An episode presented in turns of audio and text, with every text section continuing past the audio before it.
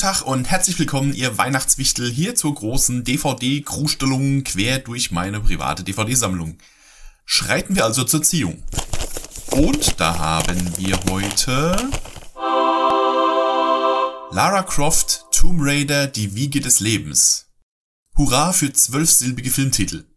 Und ein Film aus der Reihe Yay, eine Videospielverfilmung, dann muss er ja gut sein, sagte der kleine Michel damals in den 90ern. So, okay, mittlerweile wissen wir ja, dass Videospielverfilmungen leider in aller Regel maximal mittelmäßig sind. Was die Tomb Raider Filme angeht, ich, ich kann die beiden Filme leider kaum auseinanderhalten. Ich vermisch, bei mir verschwimmen die so ein bisschen zu einem Einheitsbrei.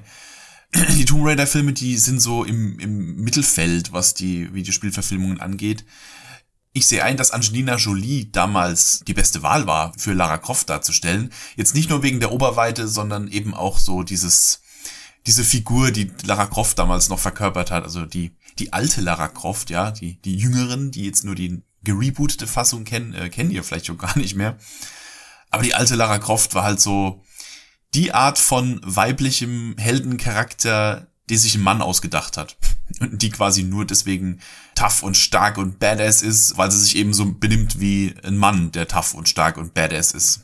Also, ne, so eine typische schlecht geschriebene Action-Frauenrolle aus den 90ern. Aber egal, so war die Rolle im Spiel und so hat sie äh, Angelina Jolie eben auch in den Filmen transportiert. Ja, ich weiß gar nicht, der, der zweite Lara Croft-Film, die Tomb Raider-Filme sind so typische Schatzsucher-B-Movies irgendwie. Da gibt's ja auch mittlerweile ganz, ganz viele Ableger, die so Indiana Jones inspiriert sind, wo immer irgendein wo immer irgendein Archäologe oder sonst wie Wissenschaftler auf die, auf die Suche geht, irgendein Artefakt zu suchen. Meistens ist noch so ein bisschen Magie oder Mystik mit drin. Und so sind eben auch die Tomb Raider Filme. Das sind für mich so Sonntagmittagsfilme. Wenn man schon, wenn man so vielleicht leicht verkatert so auf der Couch sitzt mit einem großen Kaffee in der Hand. Und das sind so Filme, da kann man sich ganz nett beriesen lassen damit. Dafür funktionieren die Tomb Raider Filme auch ganz gut. Natürlich nur, wenn gerade kein Bud Spencer und Terence Hill Marathon auf Kabel 1 läuft.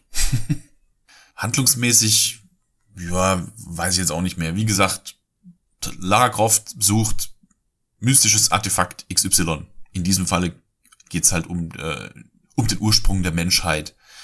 Aber ich krieg tatsächlich kaum noch, kaum noch einzelne Szenen damit zusammen. Ist es der Film, wo sie am Anfang mit scharfer Munition im eigenen Wohnzimmer gegen den Trainingsroboter kämpft? Oder war das der erste? Ich weiß es nicht mehr. Äh, ich, ich glaube aber, es ist der Film, wo sie am Schluss äh, auf zwei Haien surft. Oder sowas. Ich glaube, sie surft auf zwei Haien. Irgend so ein, irgend so ein Kram. ich weiß es nicht. Ja, was soll ich sagen?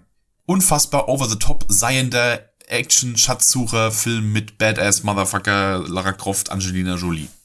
Ja, so viel dazu. okay, das war's für heute. Wir ziehen morgen was anderes. Äh, bis dann. Tschö.